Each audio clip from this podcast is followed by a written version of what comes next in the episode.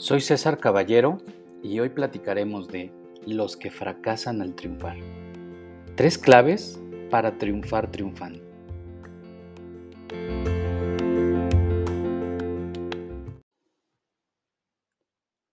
¿Has visto cómo personas que tienen éxito o cuando alcanzan el éxito se mueren, se divorcian, se accidentan, caen en drogas o incluso caen en depresión?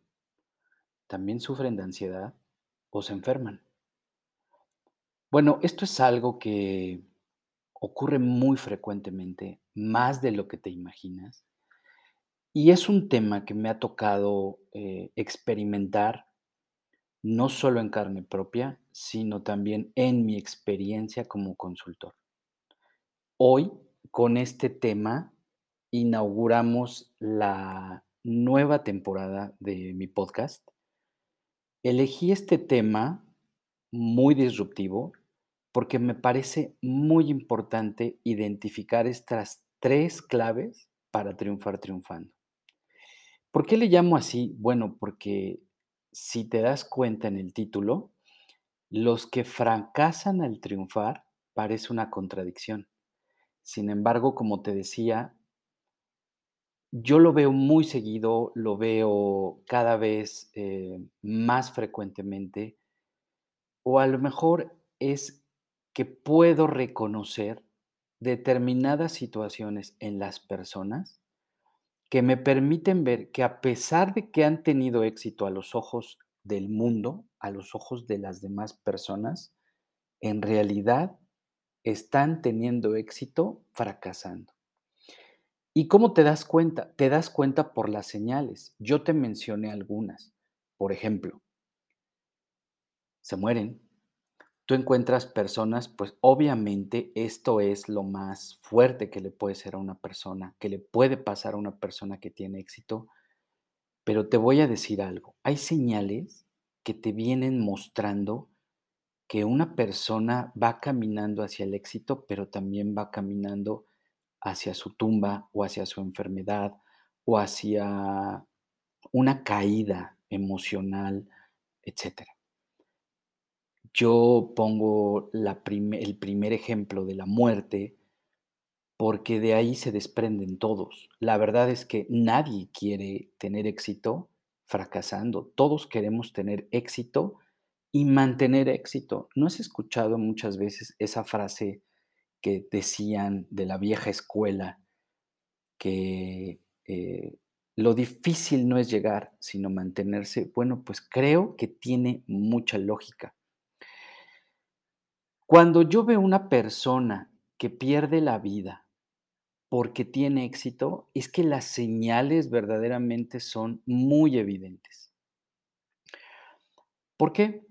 Porque empiezan por situaciones eh, de descontrol. O sea, hay atrás de ese éxito muchas señales que te pueden indicar o que tú puedes visualizar en alguien que te importe, en alguien que te interese, para que no lo dejes solo, para que lo apoyes, para que se acompañe. Me estoy hablando de parejas, de familia, eh, de hijos eh, y personas que en general te, te interesen. Se divorcian. ¿Qué sucede cuando las personas tienen éxito? Sucede que estás en un enfoque muy personal, lo cual no quiere decir que está ni mal ni bien, pero acuérdate que todo en la vida es balance. Entonces, regularmente cuando tienes éxito en tu proyecto personal, en las relaciones, hay algo eh, digamos, subyacente, que es la competencia. Puede que sea no algo platicado, que sea algo inconsciente, pero hay competencia y hay un sentido de mejoramiento de cada uno.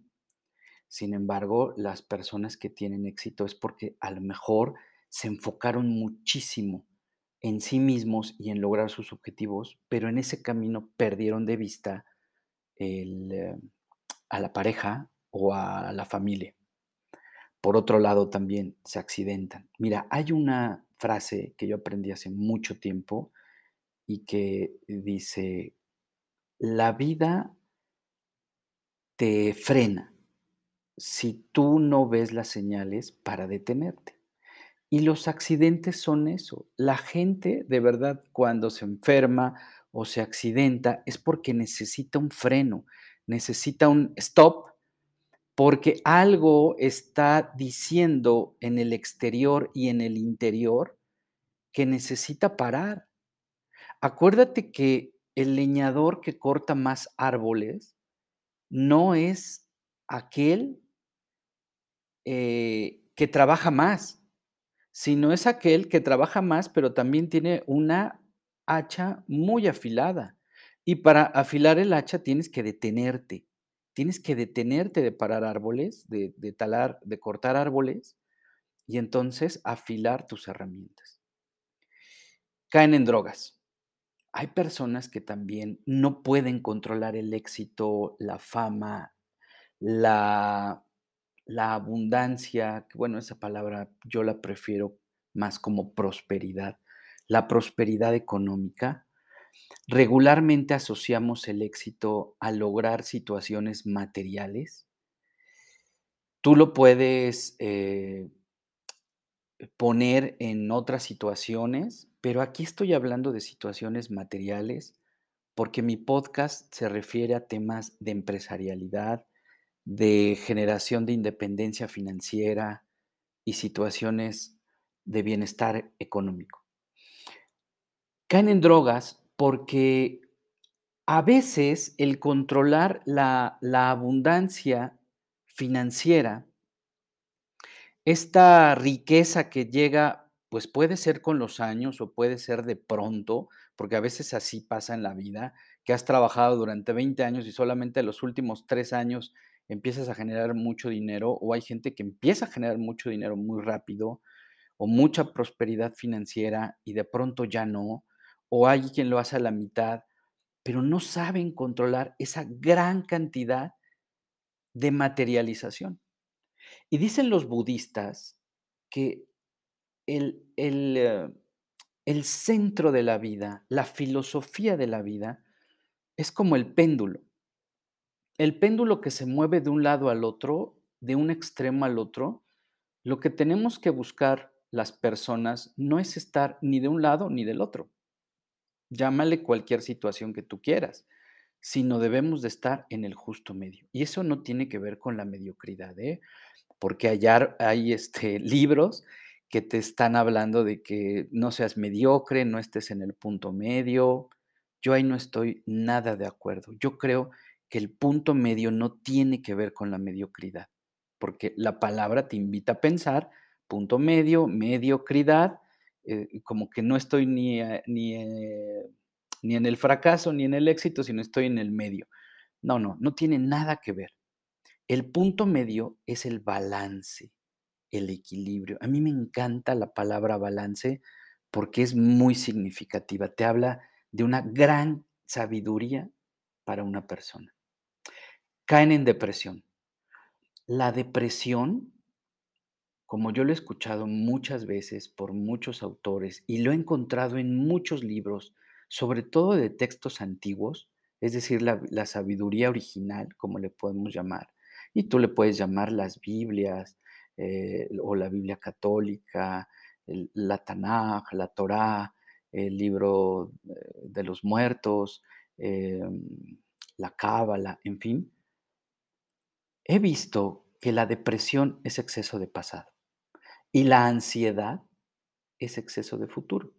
Yo aquí me adelanto al siguiente punto porque decía, sufren de ansiedad. Bueno, la depresión, te decía, es exceso de pasado. ¿Por qué? Porque nuestra mente se fuga hacia atrás. Y entonces estamos siempre recordando cosas que nos pasaron. Regularmente estamos enfocados como en las noticias. Las noticias, ¿cuándo has escuchado un noticiero que te venda cosas buenas? Los noticieros venden cosas malas, venden morbo, porque la mente tiene la tendencia hacia ir hacia allá. Y hay que entrenar a la mente a que esté preparada para escuchar solamente cosas buenas. Entonces, cuando la mente se fuga hacia atrás, la gente cae en depresión. Y cuando la mente se fuga hacia adelante, le da ansiedad, porque está pensando todo el tiempo en lo que no ha conseguido y el miedo que, eh, al que se va a enfrentar y todavía no lo ha hecho. Recuerda que el 99% de los miedos que tenemos en nuestra vida a cosas son cosas que nunca van a suceder. ¿Sí me explico?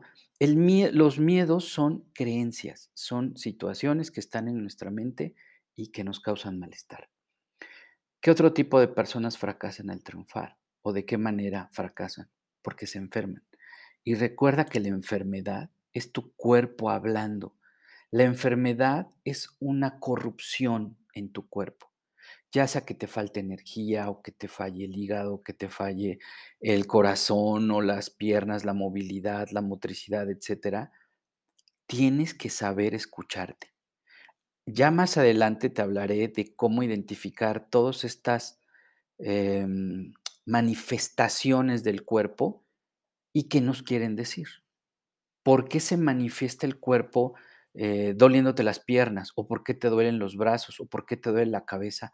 ¿O por qué simplemente tienes un malestar ubicado en determinada zona del cuerpo? El cuerpo te habla. Ese, es tu verdadero, em, es tu verdadera esencia diciéndote a qué le tienes que poner atención. Y muchas personas cuando tienen éxito fracasan con su cuerpo porque se enferman. Ahora bien, triunfar fracasando se debe a tres aspectos, en mi opinión. Uno, pensar que has conseguido algo. Dos, sentirse conforme. Y tres, el sentimiento de culpa, consciente o inconsciente, por haber triunfado. Vamos a desarrollar cada uno de ellos y, yo te pido que pongamos mucha atención en estos puntos, porque estos tres puntos de los cuales te voy a hablar son esas tres claves para que cuando alcances el éxito o si ya lo alcanzaste, no fracases y que estas tres claves se conviertan en una filosofía de vida para ti que te ayuden a vivir de una mejor manera. Uno, pensar que has conseguido algo. A este yo le voy a llamar el techo de cristal. ¿Y por qué le llamo el techo de cristal? Mira, quiero explicarte que el techo de cristal eh, yo le llamo a esa eh, idea en tu mente que te hace creer e incluso te aseguras como creencia de que ese techo no lo puedes pasar. Es como, como algún filósofo decía, el pez no sabe que está en el agua hasta que lo sacan. Para el pez es normal estar en el agua. Ese es su medio ambiente natural, ¿sabes?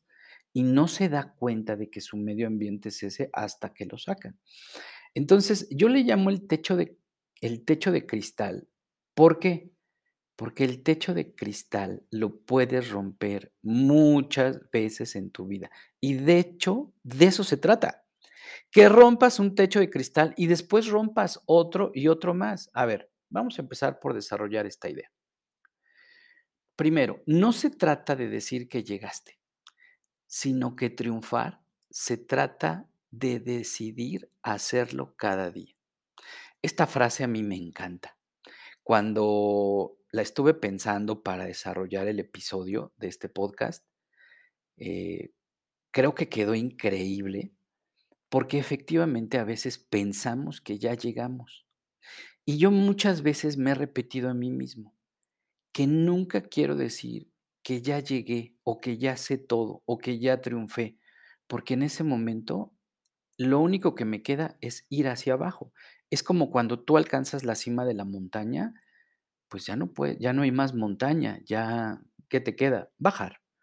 Ahora, como siempre te digo, Siempre lo repito en todos mis episodios. Yo nunca te diré qué está bien y qué está mal. No emito juicios de valor. Solo emito mis opiniones. Pero no se trata de decir que llegaste cuando tienes éxito, Porque en realidad el éxito es un límite que tú te pusiste previamente en tu mente. Si tú te pones otra meta más adelante, más arriba o de otra manera, pues simplemente lo que vas a hacer es romper nuevamente ese techo de cristal que pensamos o mucha gente piensa que ahí está y que de ahí no se puede pasar. ¿Cuántas veces has escuchado como estas creencias que tienen en las familias o en ciertos negocios a donde dicen, no, no, nosotros solo somos esto, ahí, ahí nos vamos a quedar? Repito, no está bien y está mal. Simplemente digo que es una creencia y esa es como una cápsula que tú te tomas y hasta ahí vas a llegar. ¿Por qué? Porque es una creencia que se va a quedar en tu inconsciente. Entonces, este techo de cristal lo vamos a desarrollar con varios puntos. El primer punto es la motivación. ¿Cómo vas a romper estos techos de cristal continuamente? Si tú te motivas, tienes que generar tu motivación diaria, tu motivación en tu vida. Y regularmente esto se hace encontrando lo que le llaman los japoneses tu ikigai. Y el ikigai, traducido, digamos, de alguna manera, es tu razón para vivir. Este es el punto dos.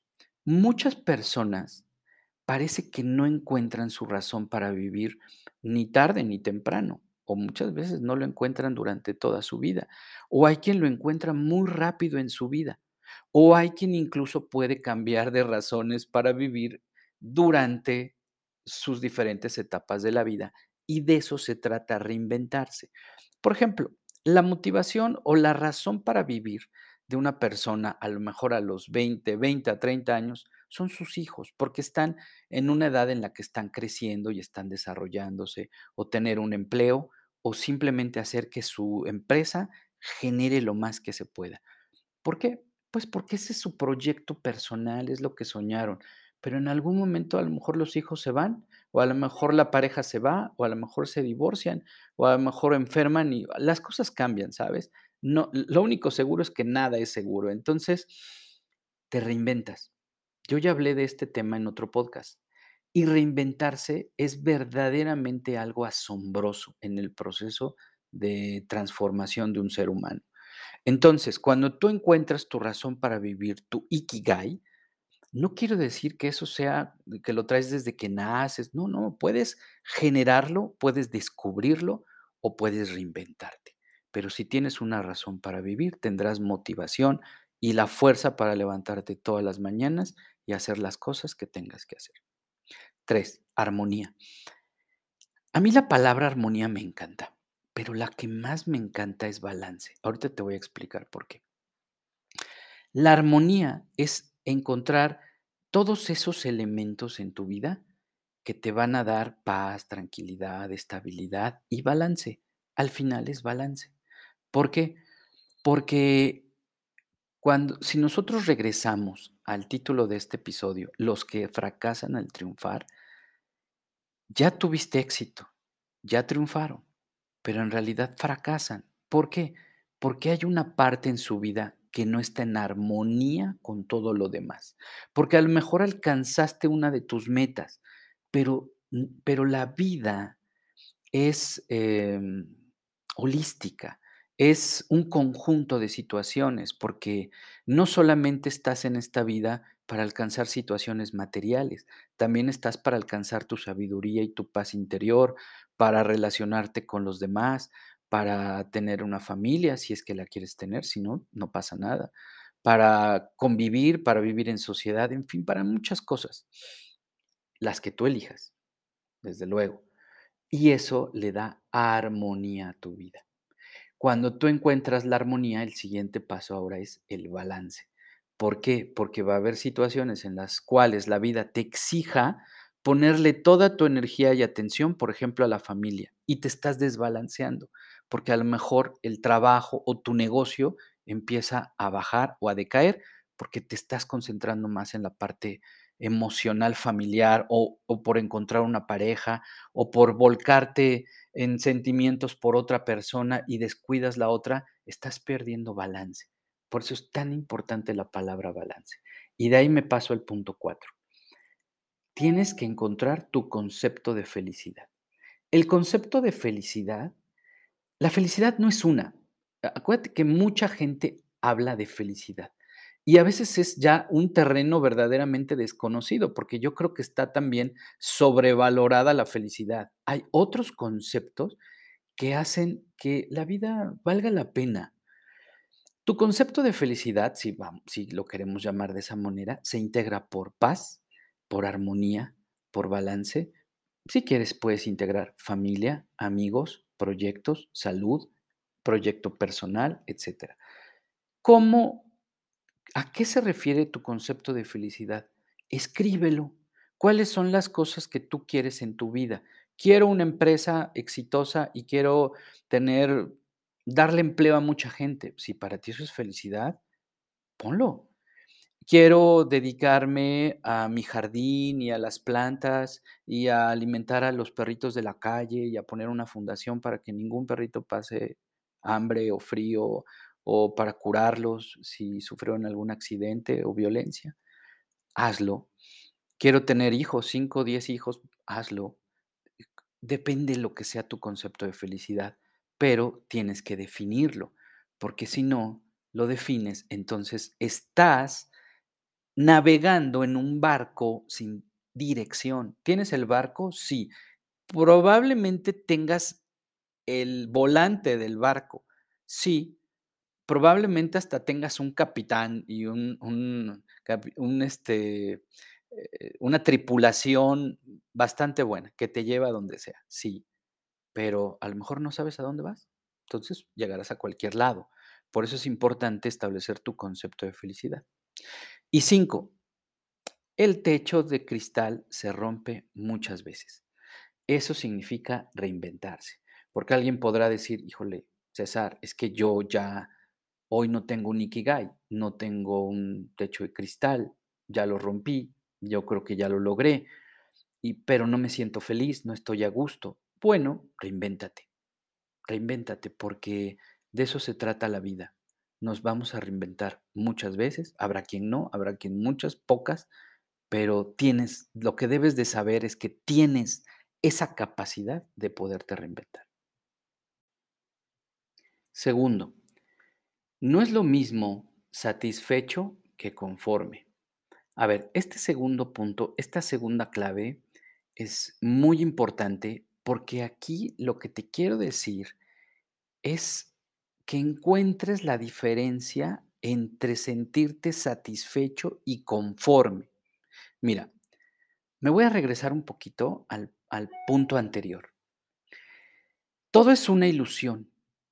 En realidad no existen límites. ¿Recuerdas que estábamos hablando del techo de cristal? Los límites son paradigmas, son creencias autolimitantes o limitantes. ¿Por qué son paradigmas? Un digma es un dicho. Digma, digma, decir, dicho. Para es eh, como paralelo, va al lado de. Un paradigma es una creencia que va al lado tuya, pero que no es tuya en ese momento, hasta que la haces tuya y entonces se convierte en una creencia para ti. El paradigma es algo que te hace actuar en base a ello, es un dicho al lado tuyo. Tú tienes que crear tu propio dicho. Por ejemplo, un paradigma de las personas es, nosotros somos de una familia humilde y siempre seremos humildes económicamente y financieramente. Eh, la gente rica es mala por definición. El dinero no es bueno. Ese es un paradigma.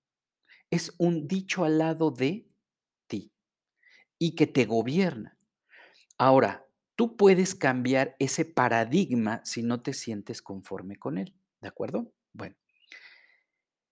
Escucha esto. Satisfecho es como en la comida, como cuando vas a comer. Es un sentido de bienestar que debes de satisfacer. Entonces, en la vida tú vas a estar satisfecho muchas veces, ¿de acuerdo? Pero es como cuando comes. Eh, si tienes, eh, vas al almuerzo y entonces eh, tomas tus alimentos, te vas a sentir satisfecho. Sin embargo, más adelante vas a volver a tener hambre y hay que buscar siempre otra vez cubrir, lograr esa satisfacción, ¿de acuerdo? Así es la vida. Ahora, ¿cuál es la diferencia entre satisfecho y conforme? Eso es muy importante. Conformarse ahora es plantarse en un estado permanente, de ya no buscar, de ya no seguir. Si tú puedes elegir sentirte conforme o no conforme, es una decisión tuya. Vamos a pensar. Tú dices, bueno, yo ya estoy conforme, como decíamos en el punto uno. Yo creo que ya logré algo. Te digo algo, no has logrado nada no hemos logrado nunca nada. El día que tú te digas a ti mismo que has logrado algo, ese día se acabó la montaña y lo único que te queda es bajar. Pero ¿qué crees? Subiste una montaña pequeñita, pequeñita. Eso quiere decir que te puedes buscar otra montaña y empezar a subir, ¿de acuerdo? Bueno, un día la vida se va a acabar y no habrá más montañas, pero mientras tengas vida, busca montañas para subir. Eso, cuando tú decides no buscar más montañas, es que estás conforme. Y entonces a lo mejor subiste la montaña más chiquita de todas las que había. Y te quedas conforme porque dices, bueno, yo ya subí esta montaña, estoy conforme. No está bien ni está mal, pero entonces no te quejes. Entonces no digas, es que yo no logré por, es que yo no triunfé por... No, no. Tú tuviste la decisión. ¿Por qué? Porque estar, sentirse conforme o estar conforme es plantarte en un estado permanente de no búsqueda y de no seguir. Y entonces, no te quejes. Cuando estás satisfecho es que lograste algo y estás en un estado de bienestar que más adelante lo vas a tener que satisfacer nuevamente. Por eso te digo, no es lo mismo estar satisfecho que conforme. Si tú logras integrar esto a tu paradigma de vida, a todos esos paradigmas que gobiernan tu vida, te será mucho más fácil eh, lograr el éxito sin fracasar. Tercero, sentir culpa por triunfar. El sentimiento de culpa por triunfar, yo también le llamaría eh, la culpa es enemigo. A ver, ¿por qué hablamos de culpa cuando estamos hablando de éxito? ¿Te has dado cuenta que a la gente regularmente, no digo, no generalizo, por favor, que a la gente regularmente no le gusta, no, no, le, no le gusta ver el éxito de los demás por los demás? Les gusta ver el éxito de los demás para alcanzarlo ellos. Y eso es muy normal en los seres humanos porque estamos en constante competencia y en constante eh, crecimiento. Y entonces pensamos que cuando el otro crece, nosotros ya no vamos a crecer porque alguien ya lo hizo, porque alguien ya escribió el libro, porque alguien ya puso la empresa, porque alguien más ya tuvo la idea que yo había tenido. O simplemente es por, un, es por una programación de escasez. Pero la culpa existe. Y yo no quisiera llamarle de otra manera más que el sentimiento de que el éxito lo buscamos para nosotros más que para los, los demás, lo cual no está mal. Yo creo que si tú buscas primero tu bienestar, tendrás más posibilidades de poder apoyar a más personas cuando a ti te vaya bien. Pero si no has logrado tú una determinada situación en la que puedas apoyar a otras personas, primero, no te puedes ni apoyar a ti mismo, ni a tu familia, ni a tus seres cercanos, ni a tus seres queridos, y mucho menos si tienes un sentimiento de ayudar a más gente o ayudar a mil perritos de la calle, pues no lo vas a poder hacer, porque para eso se necesita materializar.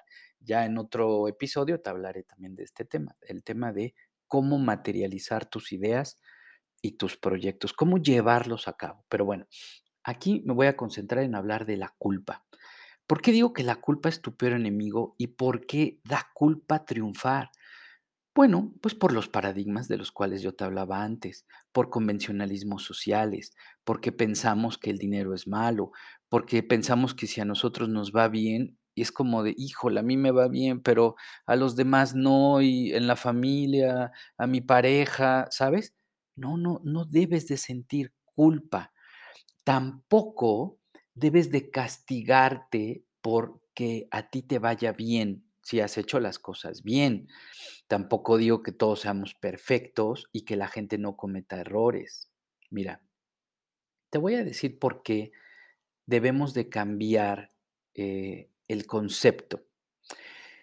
La culpa a veces viene de situaciones conscientes o inconscientes que nos hacen actuar de determinada manera, pero que nos dan malestar por cosas que a lo mejor hicimos o que no hicimos o que están en nuestra mente, pero que nos crean malestar. Mira, la culpa es como dormir con el enemigo. La culpa verdaderamente te estará tratando de envenenar, de eliminar todos los días. Y eso te quita energía. Recuerda que a donde pongas tu atención, pones tu energía.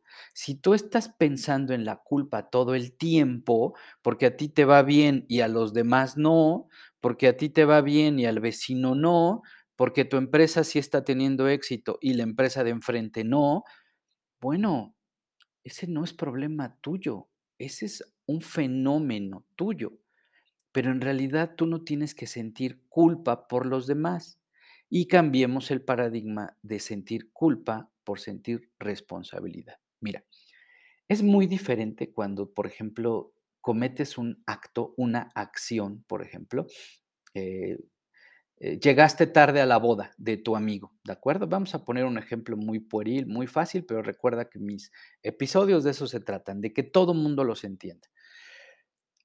Te invitó a la boda, a su boda tu mejor amigo, pero llegaste tarde, incluso se te olvidó el regalo, ¿de acuerdo? Pues eso te puede dar culpa. Mejor hazte responsable. No te sientas culpable por no haber ido o porque a lo mejor tiraste el pastel de la boda, ¿sabes? Mejor hazte responsable. Enfréntalo y di, bueno, no pude llegar, pasó esto, esto y el otro, pero no me voy a sentir mal toda la vida por eso. Y no, eh, no me hagas tú tampoco sentir mal porque hay cosas que verdaderamente, pues a lo mejor no se pueden, no las pude resolver o simplemente a lo mejor sí fue culpa mía porque no lo programé, porque algo pasó, pero bueno, al final el hecho ya pasó, ya quedó en el pasado y entonces simplemente tienes que fluir hacia adelante. La culpa es veneno para tu alma y para tu vida. Lo que quiero decirte con este ejemplo es que todos nos equivocamos en, alguna, en algún momento de nuestra vida y muchas veces en nuestra vida. Y la solución no es tener culpa por las cosas que ya pasaron, sino la solución en realidad es el perdón. Mira, se ha comprobado científicamente que el perdón sana.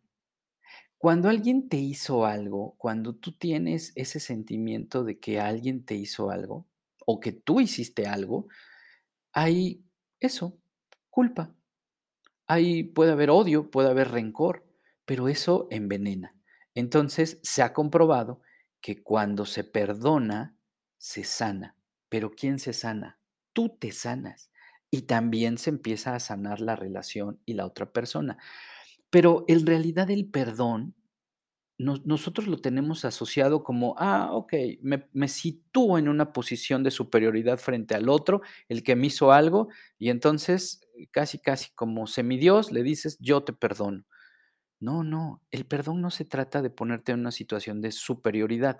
El perdón es para ti, no para el otro. O sea, no quiere decir que en realidad no lo perdones. Pero la verdadera esencia del perdón está en que tú te liberes de eso que te unió a otra persona por ese acto. Entonces, el perdón es para el evento, no para la persona. Te, robaron, ¿de acuerdo? Te robaron el auto. Y odias a los que te robaron el auto porque además te lastimaron físicamente, te dieron algunos golpes y, tuviste que llegar incluso al hospital. Bueno, y no puedes perdonarlos. Tú los quieres refundir en la cárcel y quieres castigo y más castigo, incluso peor del que a ti te infligieron. Bueno, pues para eso está la ley y a veces sabemos que las leyes no son, pues, eh, como, o las instituciones no son muy eficientes, pero, pero eso no tiene que ver con tu perdón. Y el perdón no es que propiamente sea para los ladrones, es para el evento, porque tú estás ligado a ese evento y a esas personas. Y en el momento en que tú no lo liberes, tú seguirás atado a eso. Y ese es veneno a gotitas que te estás tomando todos los días y que te va a enfermar y que te va a hacer daño. Y así ponte el ejemplo que quieres.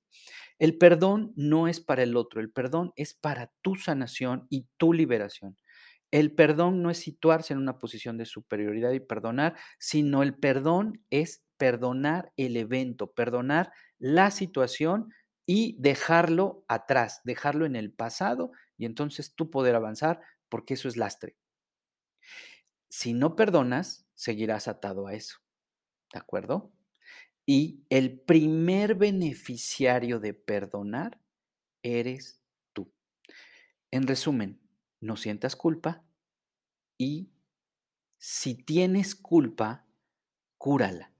Si alguien te hizo algo, perdona, pero ya te expliqué, no es que perdones a la otra persona, que en realidad va inmerso el perdón a la otra persona, porque tú estás perdonando al evento y entonces eh, se disuelve el error de ese evento. ¿De acuerdo? Por el momento es todo y te invito a que te suscribas y me sigas en mis redes sociales para que no te pierdas mi contenido.